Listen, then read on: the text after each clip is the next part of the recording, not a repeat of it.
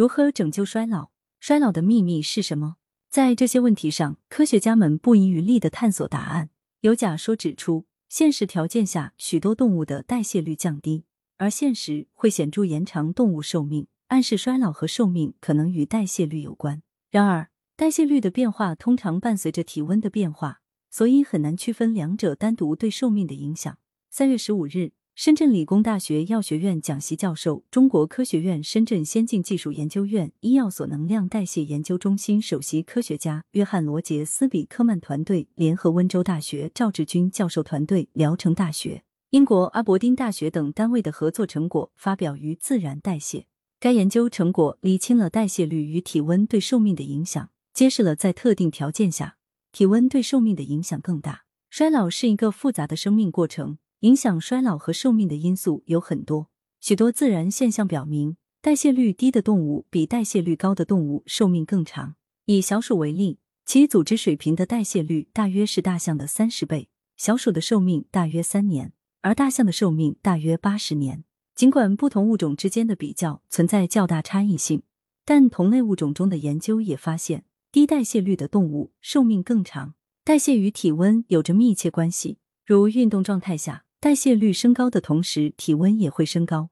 也有研究表明，现实条件下，低代谢率的动物体温也低。代谢率和体温都可能是影响寿命的重要因素之一。此前有研究表明，现实会显著延长小鼠寿命，而现实既会降低动物体温，又会降低其代谢率，因此无法区分体温的影响究竟是直接作用于寿命，还是通过影响代谢率介导其对寿命的影响。论文第一作者、共同通讯作者赵志军表示，代谢与体温对寿命的影响孰轻孰重？对此，研究团队利用了一种不同寻常的实验条件来尝试解决这一问题。他们将黑线仓鼠和实验小鼠长期暴露于高温环境，即将两种动物长期处在热中性区上临界温度的环境中。当小型哺乳类动物处于该环境中时，热传导率的降低会使它们的体温趋于升高。但代谢率持续维持在较低水平，以减少产热，又可以避免体温过高。研究结果发现，两种动物的代谢率降低，而体温升高，寿命均显著缩短。低代谢率并没有延长它们的寿命，但高体温使它们的寿命变短。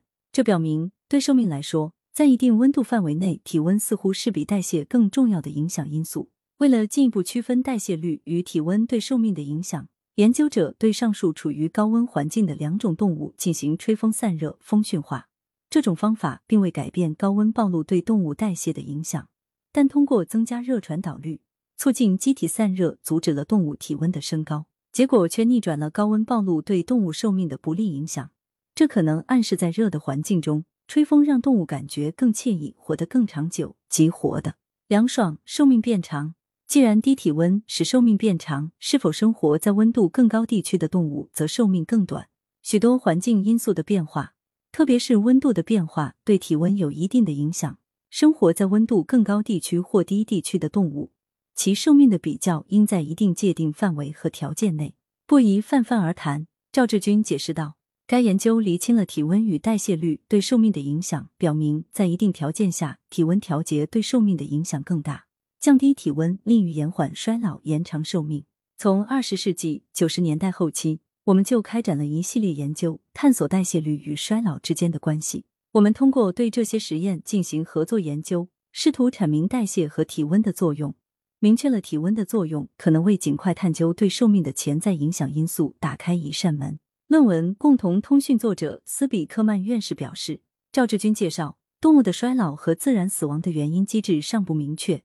研究团队将进一步在体温与代谢率在不同年龄段的测定、UCT 环境和风驯化对不同物种之间的影响等方面进一步展开合作研究。感谢收听羊城晚报广东头条，更多新闻资讯，请关注羊城派。